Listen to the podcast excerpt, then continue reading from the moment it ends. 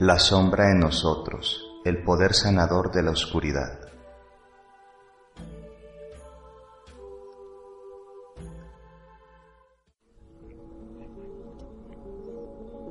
Nuestra vida es un tejido entrelazado con el bien y el mal. Nuestras virtudes serían admirables si no estuvieran contaminadas por nuestros defectos y nuestras flaquezas serían desesperantes si no se hallaran atemperadas por nuestras virtudes.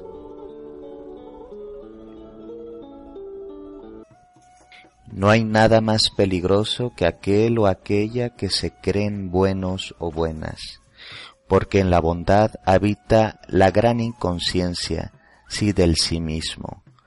Todo lo que está hecho en la naturaleza y todo lo que existe, de una u otra forma es una unidad, que nosotros la hemos percibido a nivel dicotómico o polar a través del día, la noche, el bien y el mal, la vida y la muerte. Pero a nivel profundo y a nivel un poco, si queremos usar la palabra, más cuántico, todo es en la gran matriz, en la unidad, en el campo mórfico. Esta negación de los componentes sombríos es lo que nos lleva a tener una gran eh, desconexión con nuestra verdadera naturaleza. Así gran parte de los contenidos sexuales instintivos y no adecuados según nuestras normas, entre comillas, que realmente no norman, sino más bien reprimen, genera pues gran sufrimiento y neurosis. Toda neurosis es una forma de nuestra psique, ¿sí? Para tratar de adaptarse a, a una situación dada, pero su adaptación en muchos sentidos es fallida.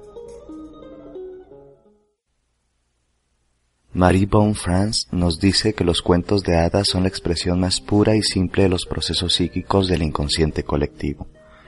Representan los arquetipos en su forma más sencilla, desnuda y concisa.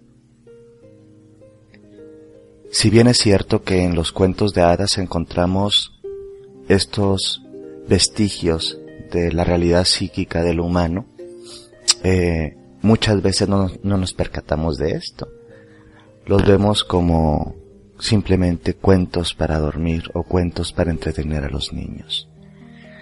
Si ya viene hablado en, múltiples ocasiones de, los eh, cuentos como mapas psicológicos y como mapas de autoconocimiento, encontrar a la sombra en los cuentos es algo bastante interesante.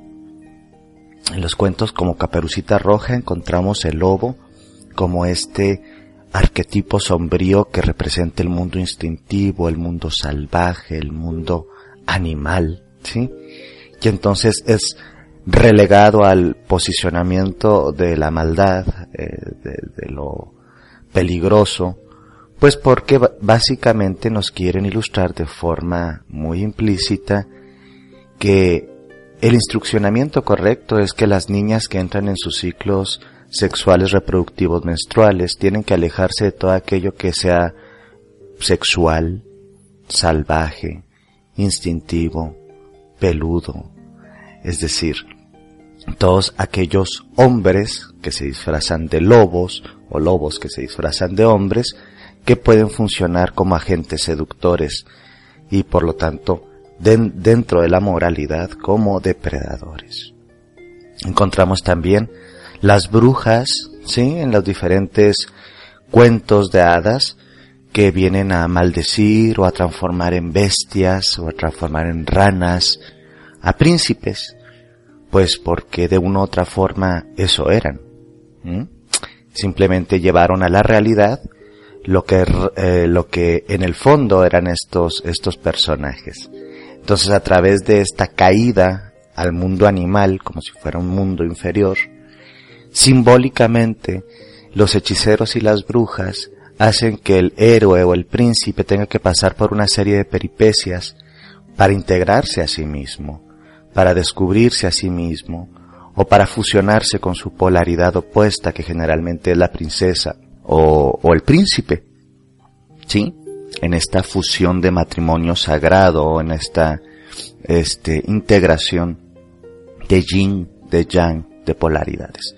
Pero todos estos cuentos y todas estas historias no tendrían un motivo y un sentido si no hubiera una problemática establecida. Y esta problemática establecida es la evolución a través del proceso de conflicto, de dolor, de pérdida y de necesidad de encontrarse.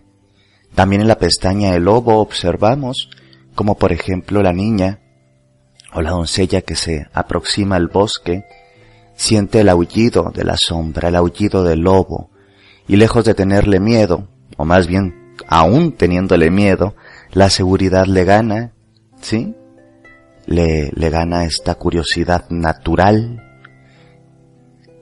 y simbólicamente se integra con el lobo para poder absorber de sus dotes, de sus poderes.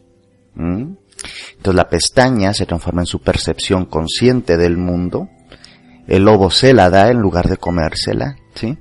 Y ella se transforma en una mujer sabia, en una mujer integrada, en una mujer que es consciente del mundo de la naturaleza.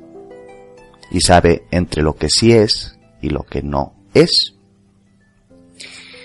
Al igual que en los cuentos, los mitos de la humanidad construyen gran parte del psiquismo y de la forma de vernos. Así vemos, por ejemplo, en el mito de Inanna o el descenso de Inanna, cómo ella se tiene que integrar con su polaridad oscura en el mundo de los muertos, su hermana, su otro yo, pero también su temida. Para eso tiene que pasar por una serie de pruebas de, de, de, humildad, porque se tiene que ir despojando de, de sus riquezas y de sus vestidos, hasta transformarse en un montón de carne en putrefacción. Y en esa putrefacción ella se transfigura, se transforma y simbólicamente se integra con esta parte negada de sí misma.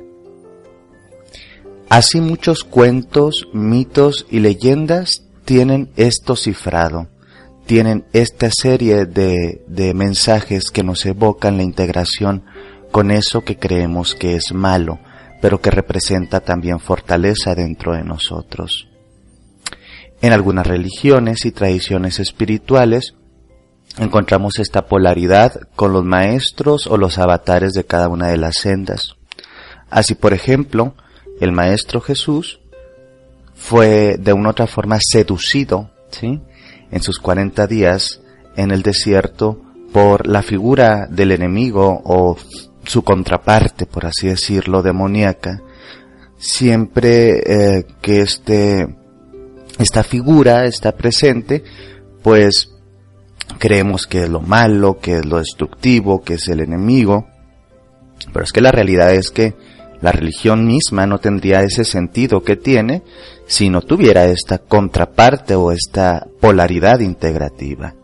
En estos 40 días el maestro es seducido, ¿sí? Y él tiene que probarse, ¿sí? En sus propios deseos y en sus propias aspiraciones. Todos de una otra forma tanto los mitos, las religiones, las leyendas, los cuentos, están transitando un viaje de integración con su propia sombra. Y como es arriba es abajo, y nosotros también estamos en nuestra integración. Muchas veces no nos damos cuenta, pero nuestras fuerzas inconscientes nos están haciendo habitar diferentes cuentos, religiones, tradiciones, historias, leyendas eh, Joseph Campbell a esto le llamaba. Mientras respiras, te empiezas a diluir, te empiezas a transformar, te empiezas a perder para encontrar. Sientes tus piernas y tus brazos relajados y pesados, como si estuvieran transformándose en algo que antes no era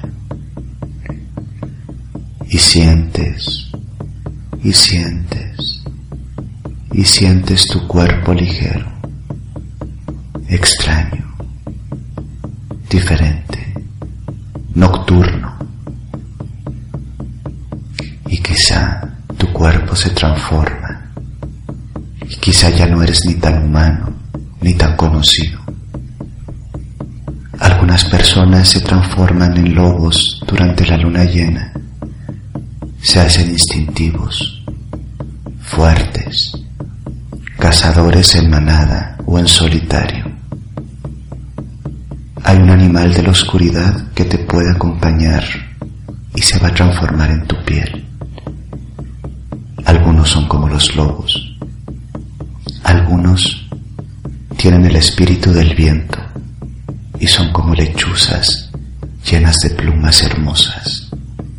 Y vuelan y tienen ojos grandes para ver en la oscuridad y son profundas y sabias. Y entonces las plumas pueden llenar la piel de estas personas. Algunos son como los cuervos. Vuelan tanto en el día como en la noche, pero durante la noche son cazadores.